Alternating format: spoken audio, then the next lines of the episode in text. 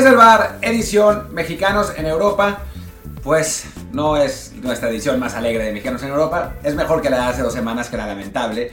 Pero esta es, pues, eh, en fin, no, no, no, no soy muy entusiasta, pero bueno, vale la pena hacer el análisis eh, cada vez que lo tenemos para poder dar cierta perspectiva a nuestros compatriotas. Pero en fin, eh, yo soy Martín del Prado y me acompaña como siempre Luis Herrera. ¿Qué tal Martín? ¿Qué tal gente que nos acompaña siempre? Le avisamos o le recordamos que estamos en Apple Podcasts, Spotify, Amazon Music, Google Podcasts y muchísimas apps de podcast más. Por favor, suscríbanse en la que más les guste, de preferencia en Apple Podcasts, para que también nos echen la mano con un review de... ¿Con, qué? Un review de 5 estrellas, un comentario, para que más gente nos encuentre. Y también queremos que encuentren el canal de Telegram desde el bar POD, desde el bar Pod, pues para que sigan ahí lo que son los avisos del episodio, también artículos, colaboraciones, exclusivas, streams. Este fin de semana fue muy muy activo, que fue con boxeo, con fútbol, no me acuerdo qué más pasamos, la semana pasada hubo gran premio, la que sigue quién sabe, pero bueno, hay de todo para ustedes, así que si no siguen, si no siguen ya, háganlo en Telegram desde el bar POD, desde el bar POD.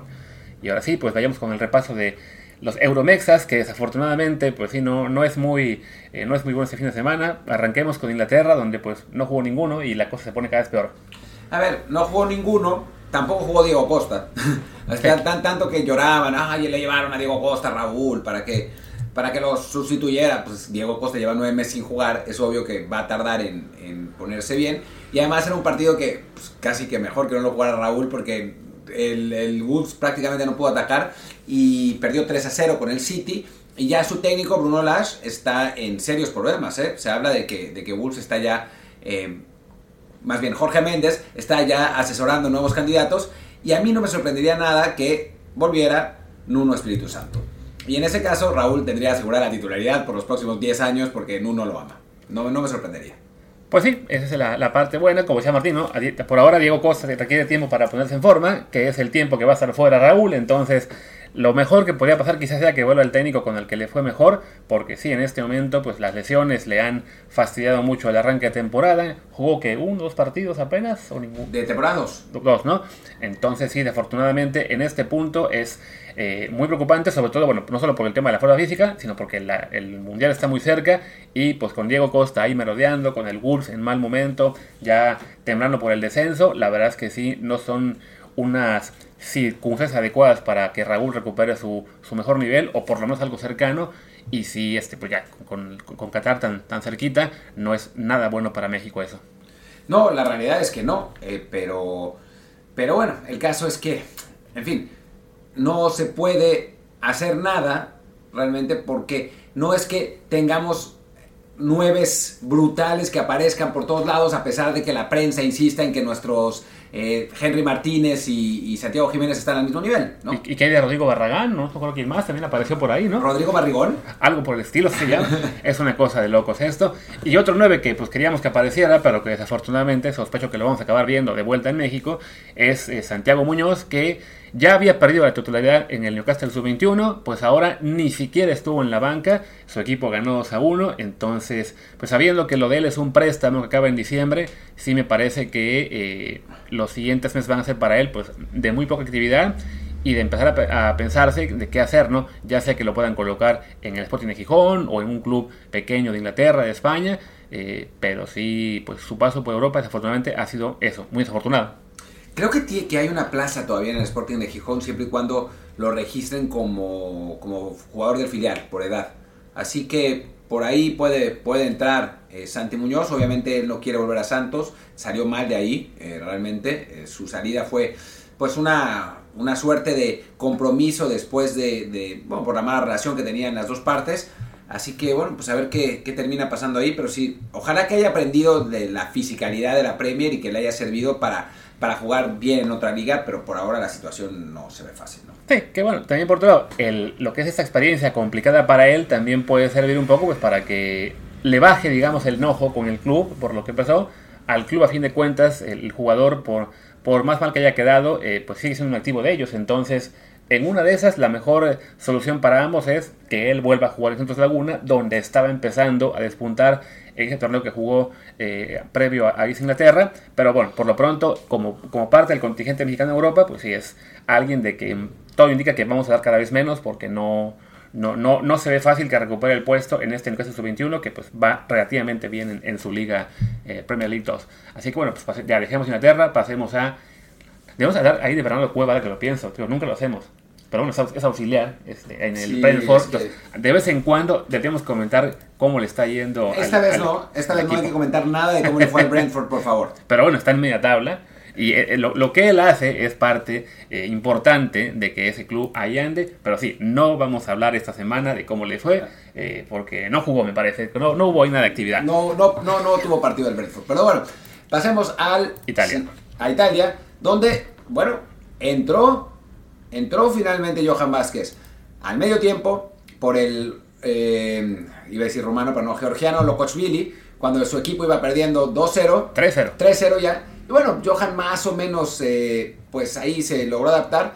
Es que el partido no acabó 4-0 el partido. Según yo sí, pero aquí solo pasó en 3. Sí, por eso de pronto me sacó de onda. Según yo había acabado 4-0 a favor del, del Udinese, pero... Gracias. Del, sí, eso, contra el Cremonese, pero a final de cuentas, sí, 4-0. No sé por qué, en qué página es esta que no tendremos que utilizar nunca más. Soccer, soccer Way.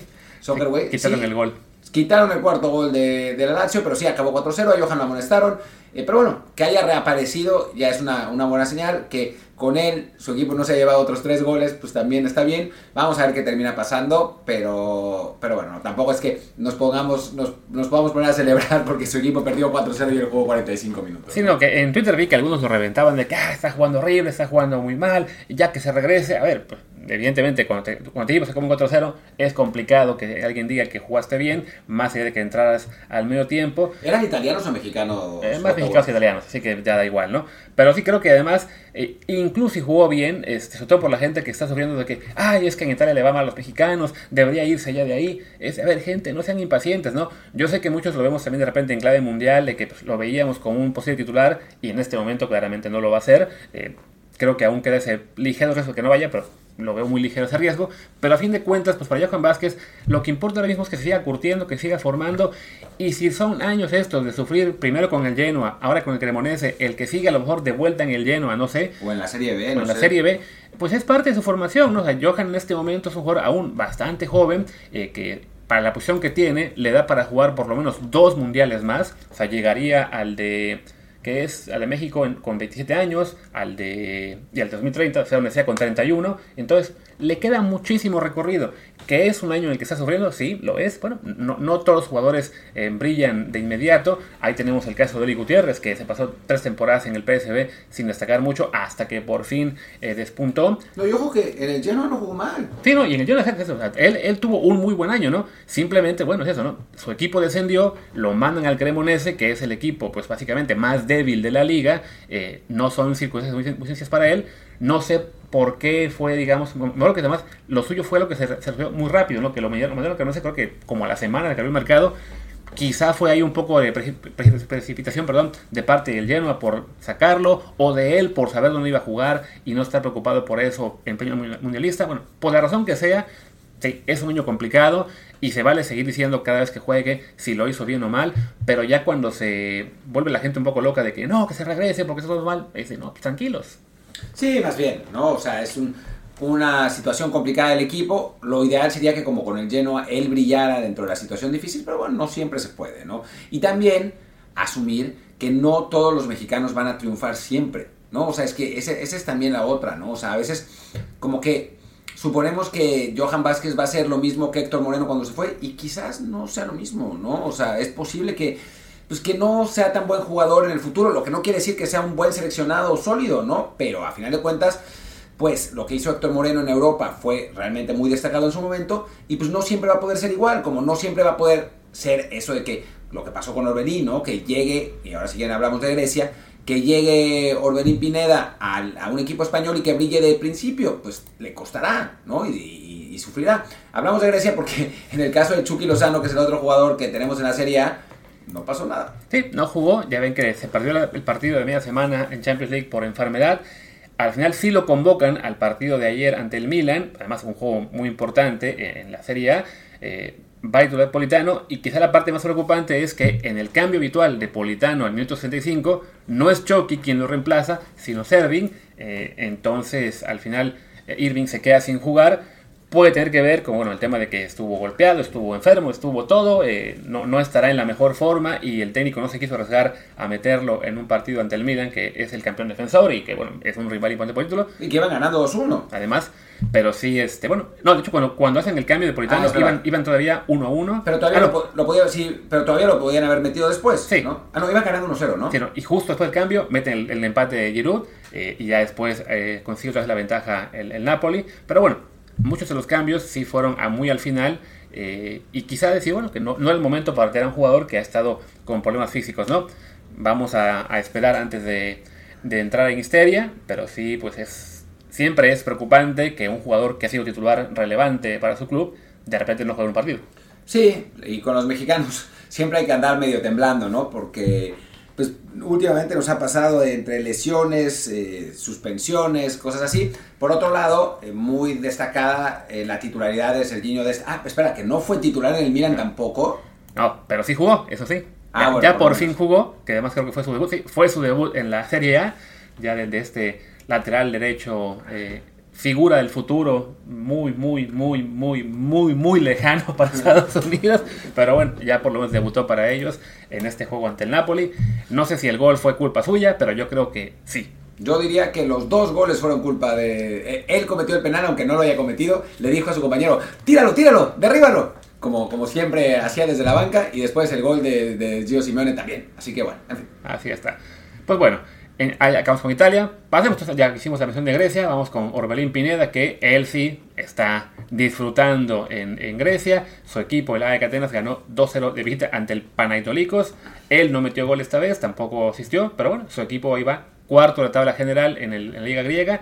Eh, Pues lo, que hemos comentado, ¿no? Para él es un año de o un torneo de estar sumando minutos, conseguir su mejor forma física, es lo que importa.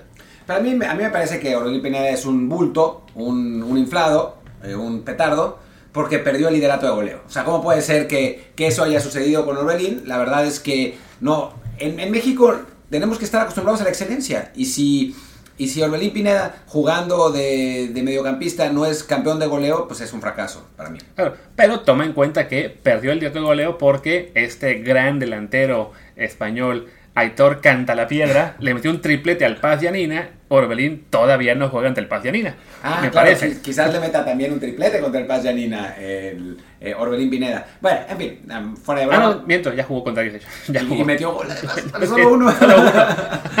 Les metió el primero, pero, bueno, pero bueno. Se aprovechó ahí el canta la piedra. En fin, con, con Orbelín la cosa por ahora sigue bien y su equipo está en zona de Europa League. Que no creo que él siga la próxima temporada, pero bueno, por si se acaba dando gusto en Grecia y dice, no, sí, me quedo, me quedo, Atenas me gusta mucho. Entonces va- vamos a considerar eso también como un punto importante, ¿no? que sigan en zona europea.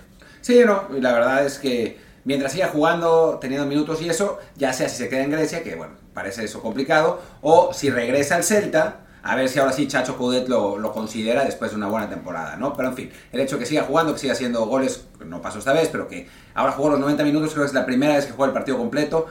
Buenas noticias desde, desde Grecia nos llegan cada fin de semana, así que, que, bueno, toquemos madera para que se mantenga, se mantenga igual. Sí, que igual el Celta que siga Coudet para entonces tampoco es una garantía, ¿no? Ya sea porque de repente una mala racha o porque lo ficha otro equipo. o sea, es, es también una cuestión con la cual deberíamos, eh, o sería también positiva para no que haya un cambio de técnico ahí en, en Vigo eh, y a ver si con otro más tiene más oportunidades. Pero bueno, pasamos a España, ya que, ya que abriste la página de España, con el Vasco Aguirre que en su más puro estilo ganó 1-0 a, un, a otro rival por el descenso y ahora el Mallorca tranquilamente se, eh, bueno, se, se mueve en la, en la media tabla, en el décimo lugar. Por ahora el arranque de temporada de- del equipo del Vasco, la verdad es que bastante bien. Sí. Dos victorias, dos empates, dos derrotas. eh, las, las derrotas además fueron ante equipos, ante equipos fuertes, uno ante el Betis, uno ante el Real Madrid. Sigue el Barcelona, o sea que va a ser la tercera derrota seguramente, pero bueno, está sacando puntos en los partidos importantes. eh, todavía duele un poquito ese empate con Girona, pero bueno, es un, ese, ese Girona es un rival que ayer por poco le saca también el empate al Betis, entonces no era tan sencillo. Eh, después el Barcelona le tocará al Mallorca ir a casa del Elche, recibir al Sevilla, que no anda bien, y luego visitar la Sociedad y Valencia. Entonces, bueno, es un tramo complicado a medias. O sea, no, no, este Valencia y este Sevilla no son lo de antes, entonces por ahí podría sacar más puntos. Pero sí, este fin de semana que viene, pues todo apunta a que tocará sufrir ante Lewandowski y compañía. Pero ojalá gane. ¿no? O sea, no es, no es imposible.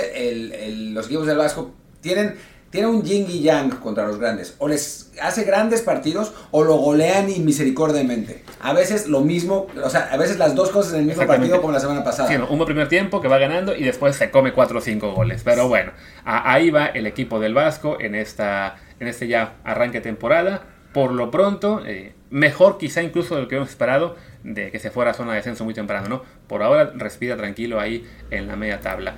Eh, el que no, pues es el Sevilla, que sigue muy mal, 1-1 con el Villarreal. Sigue, evidentemente, pues ahí Tecadito se quedó todavía lesionado por un buen rato, así que no falta decir mucho más. Y el Betis, que les decía yo, sufrió bastante ante el Girona, ganó 2 1. En este caso, Aguarrado lo dejaron descansar después de su partidazo en la Europa League. Pues sí, eh, lo están alternando bastante. Aguardado juega algún partido, otro no.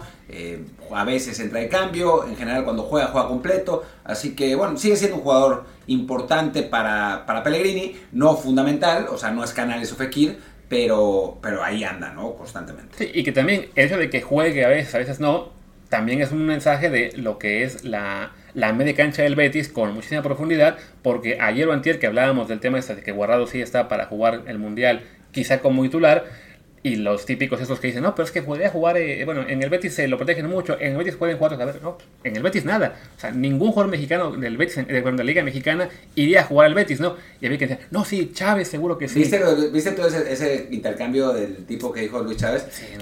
Un tipo dice, Luis Chávez sería titular en el Betis. Y entonces yo me reí y el tipo salió, es que siempre quieres tener la razón. Yo le, contesté, no, te crees el dueño de la verdad absoluta. Y le digo, güey, es que lo que dijiste fue una pendejada. O sea, sí. no, no, es que, no es que sea debatible. O sea, si me dijeras, no sé, Álvaro Fidalgo podría jugar minutos en el Betis, te digo, ah, ok, bueno, va. ¿no? O sea, por ahí puede jugar. Y tengo mis dudas. Y tengo mis dudas. Porque ahí están Canales minutos. y Fekir, o sea, sí. de entrada. Es que es eso, además, si uno conoce el medio campo del Betis, se da cuenta por qué Luis Chávez no podría ser titular. O sea... Ni banca. Ni banca. O sea, entre Canales, Carvalho, Rodríguez, el propio Guardado. O sea, es muy difícil. Hay, hay un. O sea, Guido Rodríguez fue el mejor mediocampista del campeonato mexicano durante un rato. Y le costó trabajo consolidarse en el Betis, ¿no? Claro. No, y, y, lo, y, lo, que le pasó a Lainez, ¿no? Que no jugó casi nada ahí, porque en, en las bandas tenían muchísimos jugadores con, con, cuales destacar. Y bueno, le costó y estuvo aquí al Braga. También aprovecharé para ir hacer la mención ahorita de Portugal. Y si es eso, ¿no? De que sigue esta concepción, eh, no sé por qué, alimentada por tanta gente, de que, bueno, pero es que los equipos de Liga MX pelearían en la parte alta de la media tabla de España. No, en este momento casi ningún equipo de Liga MX pelearía en la parte media de España. El, el nivel es diferente simplemente, ¿no? O sea, por eso les cuesta a los médicos irse incluso al Getafe o al Celta o al que ustedes quieran, ¿no? O sea, esa concepción de que, bueno, nos ganan el Madrid, el Barça y el Atlético, pero con todos los demás nos damos un tiro. Pues no, la verdad es que no es así. Nos dan un tiro, es distinto. Exactamente. O después del partido nos toca darnos un tiro porque nos ganan 6 a 0 como a Pumas. Pero bueno, en fin, pasemos al... Eh, a la segunda. A la segunda, donde hubo actividad de dos de los mexicanos, como suele ser, y el otro no jugó. Pero la verdad es que otra vez, pues mal resultado del Oviedo, pierde 1-0 contra el, contra el Ibiza Alonso Aceves es titular, vuelve a salir al, al, minuto 64, pues más o menos por Marcelo, o sea, hicieron dos cambios y uno de ellos fue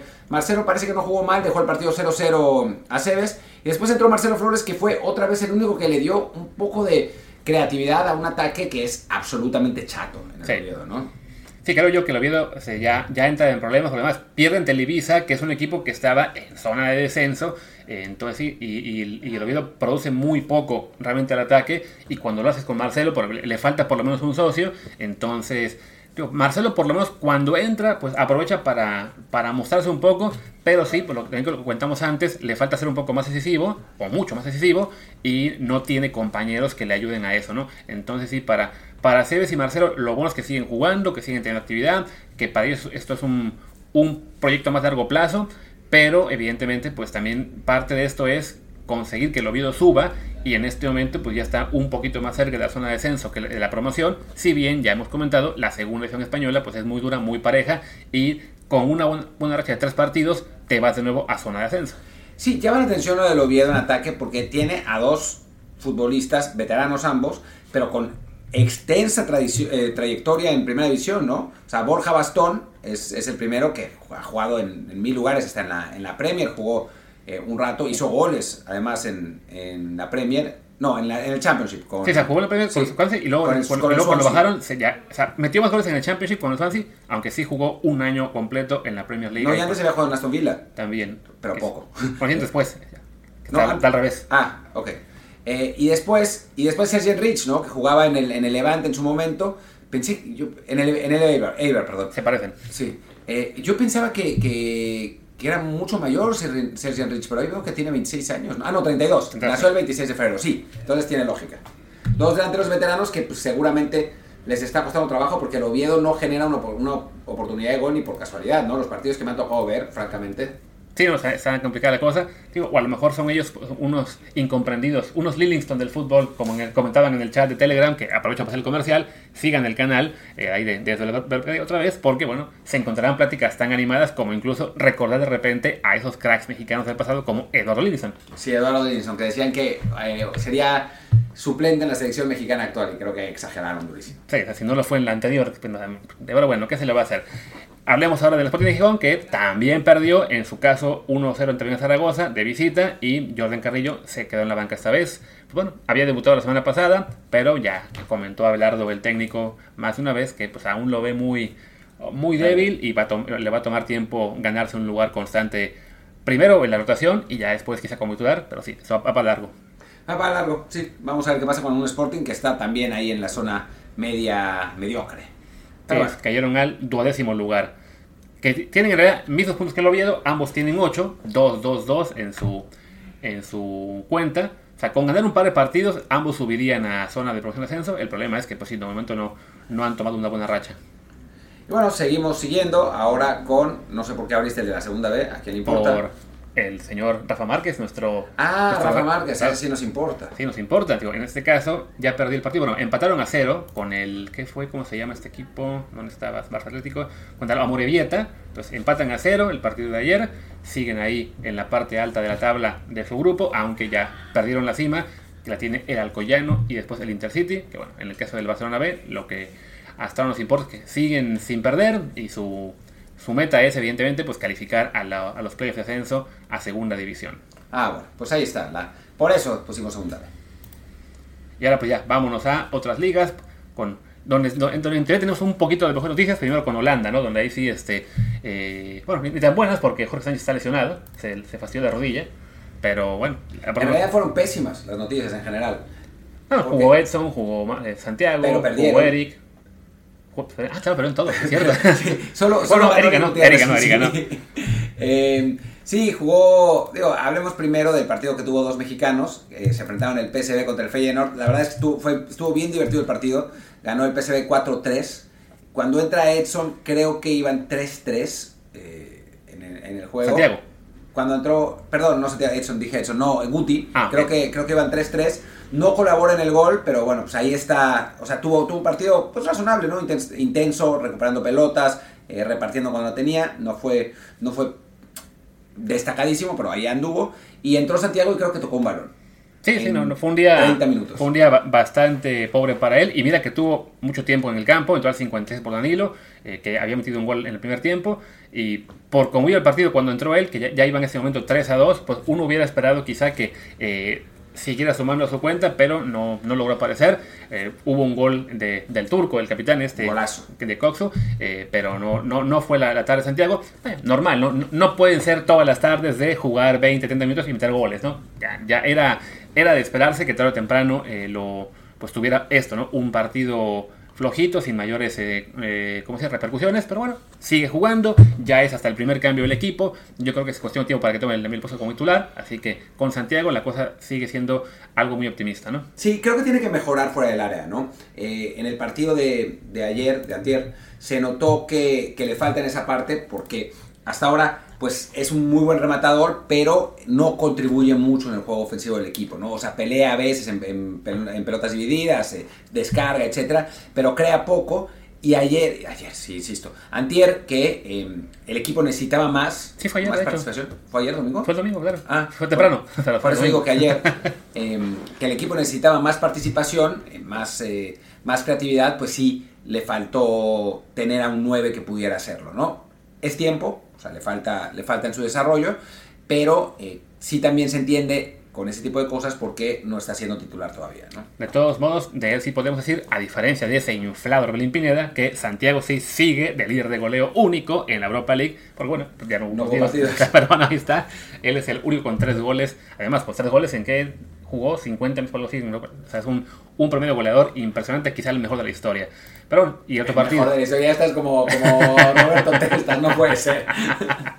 y luego ya el, seguimos con Eredivisie, el juego del Ajax, que sí, perdieron, ya y también tuvieron el liderato. Además, iban invictos en, en, la liga holandesa, caen ante el AZ Almar, que bueno, es el equipo que ahora va tercero, no, no era un partido nada fácil para ellos.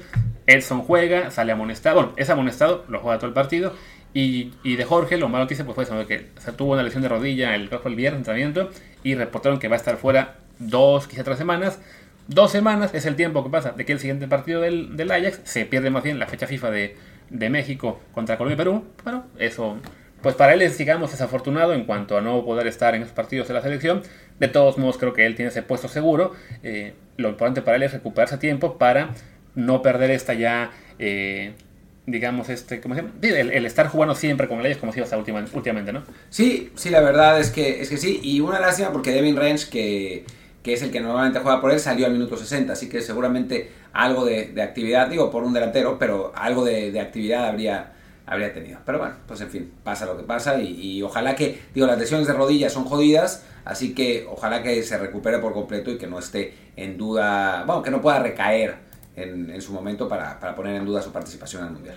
Sí, porque entonces ahí sí ya se, se, pone la cosa mucho más grave y ya no queda mucho, mucho tiempo para, para reponerse. ¿no? O sea, una, cualquier lesión ahora, este, ya, ya estamos en ese margen de tiempo en el que te puede acabar afectando, incluso si puedes jugar, pero pues que no lo vas a tu mejor nivel en el Copa del Mundo. ¿no? Así es, ojalá que no, que no sea el, el caso. ¿Nos queda alguien? Nos queda Portugal. Ah, nos queda Portugal. Nos queda el factor. Que Dieguito, después de que lo matamos, da el pase del triunfo para el gol del, del Braga es también un poco una trampa ese pase, porque dio el pase y Vitiña metió un golazo a media distancia.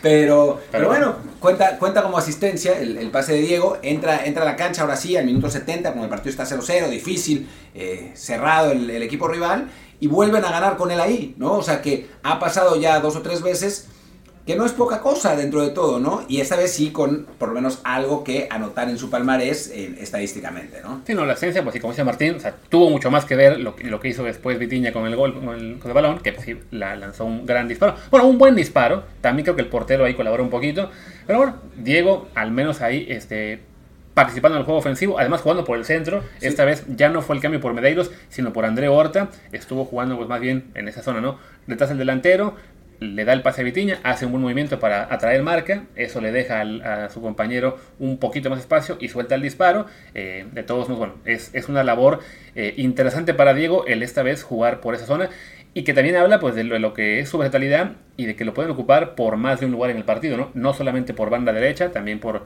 por el centro. A ver si algún día se animan a darle un poco de descanso a Ricardo Horta y en teoría ahí es donde también podría jugar Laines. Eh, y si no, pues creo que al paso que va, Horta se va a romper de todos modos. Porque juega todos los minutos de todos los partidos. Pero quizás Laines termine jugando por el centro y eso creo que nos beneficia a todos. Porque yo también pienso que, que Laines, su mejor posición es detrás del 9. No, no jugando tan pegado a banda. Ya en el Braga no jugaba así, pero en el Betis lo, lo querían de extremo puro y eso no es exactamente lo que, lo que él mejor sabe hacer. Así que bueno, bueno, vuelve a participar, que eso es lo importante. Vuelve a aportar, que es aún más importante y ahora pues viene el, el parón, la, la, fecha FIFA, y seguramente con México tendrá bastantes minutos. Sí, no. y además en el tema de, de, jugar por el centro con el, con el Braga, pues su rival sería André Horta, que al menos en, en, cuestión de minutos de regularidad, no es ni de cerca lo que es Ricardo Horta para el equipo, y quizá incluso está un poquito por debajo de lo que ha hecho últimamente Yuri Medeiros. Sí, también, o sea, es, es posible que que termine ganando el puesto. También André Horta tiene funciones defensivas que Diego no puede cumplir. Así que, pues vamos a ver cómo, cómo termina eh, modificando Artur Jorge, el, el, el, técnico del Braga, pero digo, ya le volvió a dar oportunidad y ya volvió a jugar. Así que todo bien con eso. Sí, que después del, del miedo que nos dio por ver que en, en dos partidos no tuvo actividad, eh, eso sí nos... Eh, pues es un, es un alivio para nosotros. También un alivio ver a Alcántar, que jugó con el equipo B del Sporting de, Lisboa, ganaron con un gol suyo, le dieron aparte el MVP del, del- del partido, entonces pues bien para él, una semana en la cual contribuye con el filial para ganar con un gol y recordemos estuvo entrenando con el primer equipo de cada Champions League, aunque al final se quedó fuera de convocatoria. Así es. Y bueno, pues vamos a Bélgica. Que Ah, pero espera, espera, te saltas el otro portugués.